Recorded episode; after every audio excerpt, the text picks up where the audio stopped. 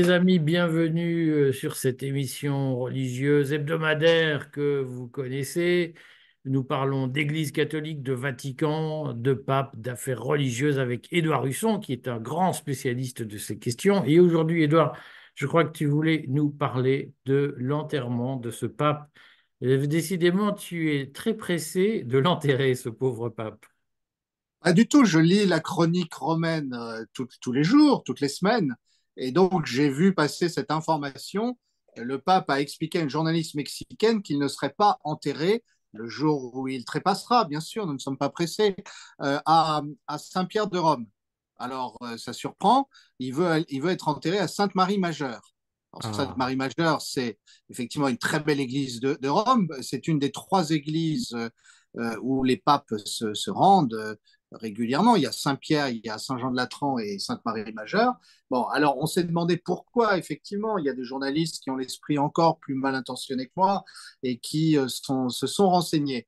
Et alors, il semblerait que euh, François avait lorgné une tombe euh, dans les effectivement là où il y a là où les papes sont enterrés à, Saint-Pierre, les fameuses grottes du Vatican.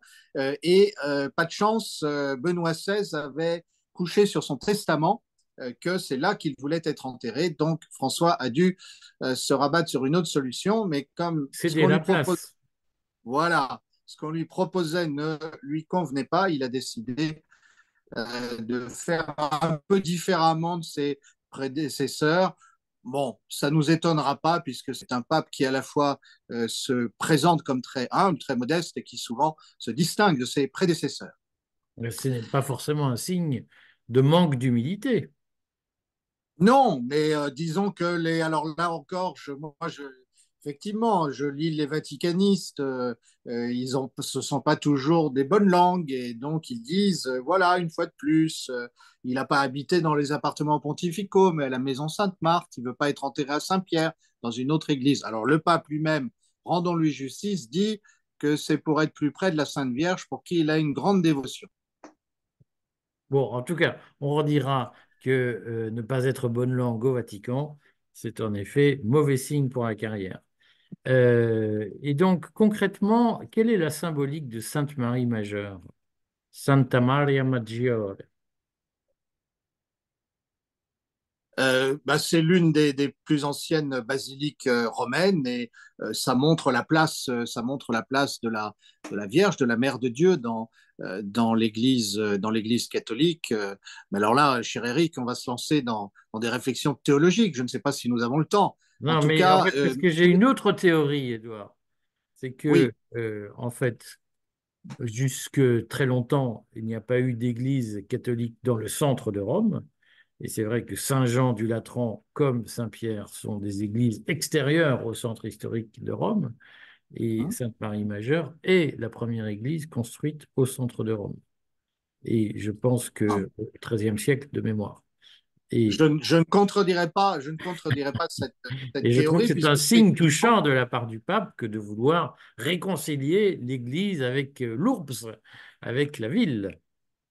Ben, ça s'explique. Hein, le Vatican, c'est un lieu effectivement sur lequel euh, Saint Pierre a connu le, le martyr, a, a, été, euh, a été martyrisé lors des grandes persécutions de, de, de Néron. Euh, et, et d'une manière générale, euh, les chrétiens n'étaient pas au centre du pouvoir à Rome euh, au départ. Ils étaient au contraire, comme le pape aime bien dire, à la périphérie. Et puis petit à petit, euh, la périphérie est devenue plus centrale. Et comme disait je ne sais plus quel général jésuite, les marginés d'en haut et les marginés d'en bas. Euh, et donc, concrètement, euh, qu'est-ce qu'il faut retirer de, cette préparation de la mort de, de François? Alors, je crois qu'en fait, ça revient à ce qu'on a dit les semaines précédentes. Euh, D'une part, le, pape a des hauts et des bas dans sa, santé. On se rappelle qu'il n'a pas pu aller à la COP 28 il y a quelques jours, ce qu'il aurait beaucoup aimé. Euh, ses médecins lui ont interdit. Euh, et, d'autre part, il règne une atmosphère de, fin de règne, voilà, au Saint-Siège, avec beaucoup de, révélations qui, sortent. Ça peut valoir la peine de, mentionner Je ne sais pas si les, nos auditeurs connaissent un livre qui a, fait beaucoup de bruit il y a cinq ans, qui, qui, est intitulé Le pape dictateur. alors le pape dictateur, c'est un livre à charge sur le pape François, écrit par un membre de l'ordre de Malte. Euh, un Britannique. Alors, il s'était d'abord fait passer pour un, pour un Italien. Il avait pris un pseudonyme. Il se faisait appeler euh, Marc-Antonio Colonna.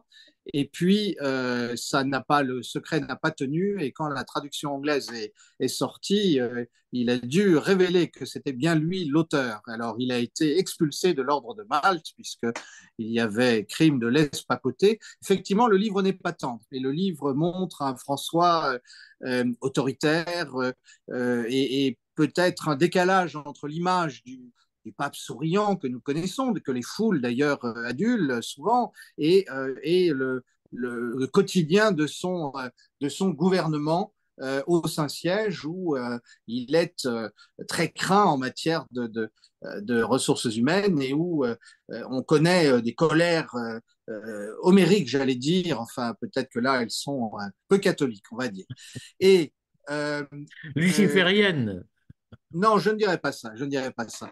Euh, et donc, euh, là, ce qui est intéressant, c'est que le même auteur euh, re, re, passe le couvert et, il, donc il s'appelle Henry Sire. Alors, ça ne s'invente pas. Hein. Un monsieur Sire, en fait, qui écrit un livre sur le pape dictateur. Ça, les, les Britanniques ont toujours de l'humour. Et il remet le couvert à propos de la gestion de l'archevêché de Buenos Aires quand François était pape. Euh, était archevêque pardon, de, de, de, Buenos Aires, et avant qu'il ne devienne pape. Et, euh, et alors, ce qui est intéressant, c'est c'est le portrait qu'il dresse. Il a fait une conférence il y a quelques jours. Euh, sans doute, il en fera un appendice à son livre ou un nouveau petit livre. Et c'est le portrait qu'il dresse qui est euh, finalement euh, celui d'un homme, Georges Maria Bergoglio, à l'opposé de, de son image, c'est-à-dire on l'a présenté comme un pape réformateur, et en fait il montre le, portrait d'un homme qui n'a pas du tout changé les choses, qui a plutôt couvert les... Il y avait, il y avait eu avant lui hein, des, malversations financières, euh, des scandales, etc. Et en fait Bergoglio s'est plutôt occupé soit de d'exiler les gens mais en les laissant tranquilles, dit notre auteur, soit euh, de les garder en place en se disant que bah, puisqu'ils avaient des choses à se reprocher, ils, ils, allaient lui être plus obéissants. C'est une vieille technique euh, de pouvoir, évidemment. Alors, euh, Henry Sire pose la question avec comme un, brin, un brin d'humour, mais sérieux aussi. Il dit finalement, qu'est-ce que savaient vraiment les cardinaux quand ils ont choisi Bergoglio puisqu'ils ont élu quelqu'un qui avait la réputation d'être réformateur, mais dont le passage à Buenos Aires euh, montre que, puisqu'il a été euh, euh, pratiquement 15 ans de mémoire à l'archevêché, qu'il n'a pas changé grand-chose et qu'il s'est simplement préoccupé de gouverner son archevêché et de, renforcer son pouvoir. alors, effectivement, je pense que ça pose une question très intéressante c'est le paradoxe de l'élection maintenant du pape dans un collège des cardinaux euh, où les Italiens sont devenus minoritaires et où il y a des cardinaux du monde entier. Et quel est l'état d'information euh, des cardinaux les uns sur les autres? Et c'est une vraie question pour l'élection du prochain pape euh, qui va se poser. Et je rappelle, il y a quelques semaines, on disait que François voulait, voulait changer le système d'élection, qu'il voulait qu'il y ait aussi des religieux, des laïcs qui votent avec les cardinaux, en tout cas qui participent à la discussion en amont. Alors, comme toujours avec François, il y a peut-être une, une, un problème qui a été identifié, avec une réponse qui est un peu euh, douteuse. Ça ne changerait rien, en fait, d'avoir plus de monde et plus de diversité parce que la question, c'est de savoir si on connaît les gens qui sont potentiellement élus, qui peuvent l'être. Et euh, c'est vrai que euh, c'est intéressant comme évolution. Jean-Paul II a voulu que euh, le Collège des cardinaux devienne totalement international. Les Italiens sont minoritaires. On n'est plus dans un petit cénacle qui se connaissait bien. Et comment est-ce qu'on fait pour choisir le bon, le bon individu du point de vue de l'Église? Je pense que ça va être le grand débat du prochain conclave. Mais est-ce que le fait qu'il ait, par exemple, une administration à Buenos Aires euh, en bon père de famille, au fond, pas de vagues, euh, on touche à rien. Euh. Est-ce que si ça s'était su, est-ce que ça aurait été de nature à empêcher son élection? Alors, euh, euh, Henry Sayer est moins gentil que ça. Hein, c'est pas forcément le bon père de famille. Euh, il dit, il y avait en particulier un, traitement très dur des ressources humaines, comme on dit, avec une capacité à limoger des, collaborateurs pour un oui, pour un non, avec aussi, alors là, là, on va toucher des choses plus, plus délicates, mais il y avait eu des, des abus sexuels identifiés, dénoncés euh, et euh, François euh, a certes fait le ménage, mais sans faire poursuivre les, les, individus concernés. Alors, on, va toucher à des choses qui sont moins euh, euh, tranquilles ou euh, pépères, on va dire, que, que ce que peut-être ce que je venais de dire donnait comme impression. Hein. Henry Sayer est sévère et il dit, franchement, quand on regarde aussi la gestion depuis 11 ans, ou enfin 10 ans au, Saint-Siège, euh, c'est pas c'est pas beaucoup mieux parce que il y a beaucoup de discours, mais peu de réformes réelles et une façon aussi de ne jamais punir les gens pourvu euh, qu'ils restent bien soumis à la politique qu'on veut mener. Est-ce que tu penses que le prochain pape aura pour mission de réformer, euh, de moderniser peut-être l'administration de l'Église au sens large, ou bien est-ce que au fond euh, notamment après toutes les accusations autour de ce que tu viens de dire, les affaires de mœurs.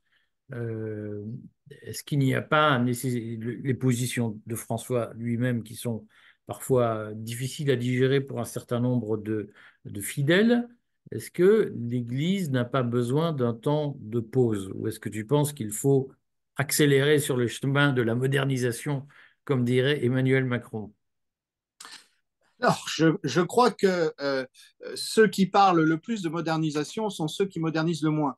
Euh, ce que les historiens vont indiquer, euh, c'est que paradoxalement, Benoît XVI a plus fait en termes de changement des structures que, que François. Par exemple, la lutte sur les abus sexuels a été beaucoup plus sévère sous Benoît XVI qu'elle ne l'a été sous François en réalité. Hein, on mesure euh, le décalage entre les paroles et les actes, entre l'image et la réalité. Euh, donc ça, c'est un premier élément de réponse. Le, le deuxième, une vraie question qui, se pose. Hein. Le, le, pape a charge de plus d'un milliard de, personnes en termes d'accompagnement spirituel, de décision sur euh, le dogme, la morale, un certain nombre de, euh, questions qui touchent à, l'Église, à, l'enseignement, à la doctrine. Euh, est-ce qu'il a le temps euh, de, euh, de s'occuper du reste? Sans doute pas.